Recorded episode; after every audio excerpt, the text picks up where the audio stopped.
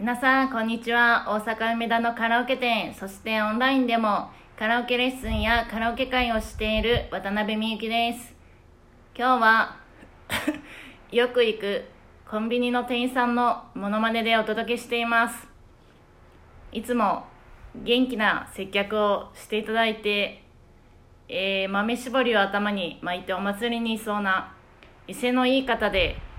声を聞いてると気持ちよくてつい真似したくてやってみました。まあ正直あんまりというか全然似てませんがバレないしいいかなと思ってやってみました、えー、それでは聞いてくださってありがとうございました。明日もお互いご機嫌に過ごせますように。今日もお疲れ様でした。